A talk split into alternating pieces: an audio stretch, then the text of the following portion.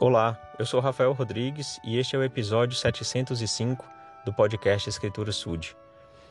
Eu estou falando sobre a verdade como tópico esta semana e não poderia deixar de comentar o discurso do elder Richard J. Scott na Conferência Geral de outubro de 2007.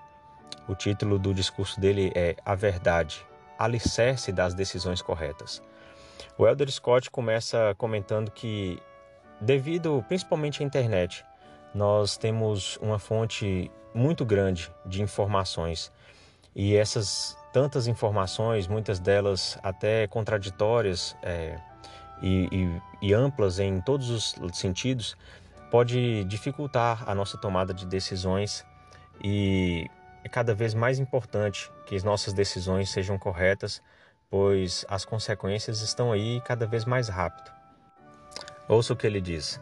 Somos constantemente bombardeados por um incessante fluxo de conselhos, orientações e opiniões que nos chegam através de um caótico conjunto de meios de comunicação, como por exemplo a internet.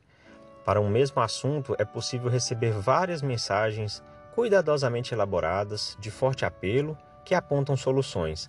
Entretanto, muitas vezes, duas soluções apresentam-se diametralmente opostas não nos surpreende que alguns estejam confusos e inseguros quanto a como tomar a decisão certa. E realmente, né, se nós formos pensar é, em buscar informações para tomar uma decisão, a gente vai encontrar de todo tipo. E aí, às vezes, essa decisão, ao invés de facilitar a nossa escolha, essas informações vão dificultar ainda mais. E ele continua dizendo que muitas vezes a gente é, se apega a decisões socialmente aceitáveis ou politicamente corretas. Ou seja, a gente vai pelo que acha que as pessoas vão entender como sendo mais aceitável ou pelo que discussões políticas indicam que deve ser. E muitas vezes isso não é certo, porque as decisões políticas e o comportamento social eles mudam, né? frequentemente eles mudam. Um amigo outro dia disse que a cada cinco anos as pessoas têm é, mudanças de seus comportamentos, pensamentos. Então é possível que realmente uma decisão que signifique algo a longo prazo, por exemplo, com relação a trabalho, estudo dos filhos, enfim, decisões que vão significar é, consequências de longo prazo, podem, ao ser tomadas baseadas em é, escolhas sociais ou políticas, se tornarem lá na frente erradas. Mas como fazer então para encontrar a decisão correta. Ele fala que a melhor maneira de encontrarmos a verdade é simplesmente ir à fonte de toda a verdade e pedir inspiração, ou seguir a inspiração que a gente recebe. Para sermos bem-sucedidos, existem dois pontos. O primeiro é uma fé inabalável na fonte de toda a verdade, que é o Salvador Jesus Cristo.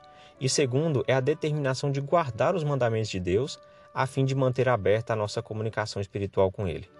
Sobre essa questão de receber uma verdade e segui-la, ele cita o exemplo de uma pessoa obesa, que o médico diz, é, ele chega, uma pessoa obesa, né, perdão, que chega à frente de uma confeitaria e ele pensa: o médico me disse para não comer essas coisas, elas não fazem bem. Elas satisfazem apenas momentaneamente o apetite. Vou ficar indisposto pelo resto do dia já decidi não comer essas coisas. Bem, então ele tem uma informação é, de uma fonte segura, que é o médico que conhece a saúde dele, falando para ele não comer mais doces. E aí o que, que ele faz? Ele escolhe é, seguir essa orientação? Não, ele pode dizer o seguinte: vou comer só dois doces de amêndoas e uns dois bolinhos com cobertura de chocolate. Uma vez mais não faz mal. Comerei só mais uma vez e será a última. Então, do que, que adiantou ele ter essa informação, que é a verdade, sobre a sua saúde, mas não segui-la? E muitas vezes nós somos assim também. A gente recebe as orientações, podemos entender que é a fonte, né? por exemplo, o Salvador nos indicando um mandamento a seguir, uma inspiração para tomar uma decisão e simplesmente ignoramos, é, deixamos de lado ou não, não estamos tão dispostos assim a seguir essa vontade. O Elder Scott, só para concluir, ele fala sobre o nosso processo de identificação da verdade como um esforço associado com a fé, como a gente acabou de, de comentar, e que fortalece o nosso caráter. A retidão de caráter, segundo Elder Scott, fortalecerá a nossa capacidade de ser obedientes à orientação do Espírito na tomada de decisões vitais. Ou seja, ao receber uma, uma inspiração, ao encontrar uma ajuda para a tomada de decisões, a gente vai ter muito mais disposição se nós tivermos força de caráter, retidão de caráter. E como é que a gente adquire isso? A todo momento a gente pode estar obtendo a retidão de caráter. É, ele diz que ela é mais importante do que nossas posses, nosso conhecimento ou do que os objetivos alcançados. Ela nos torna confiáveis. Essa retidão de caráter é o alicerce da força espiritual. Ela nos permite, em tempos de provação, tomar decisões extremamente importantes e difíceis de maneira correta, mesmo quando nos parecerem avassaladoras. Então, às vezes, a pessoa tem uma decisão a ser tomada e ela sente realmente pela inspiração que tem que fazer aquilo. Mas muitas pessoas podem discordar. Ter força de caráter faz com que ela, mesmo assim, tome a decisão, por mais difícil ou estranha que pareça, mas sabendo que é certa. Eu sei que realmente é muito difícil tomar decisões, buscar é, inspiração, é, ajuda para tomar decisões e que a verdade ela está à nossa disposição por meio da inspiração. Basta que a gente possa associar isso à nossa fé e determinação em seguir a vontade do Senhor. Em nome de Jesus Cristo, amém.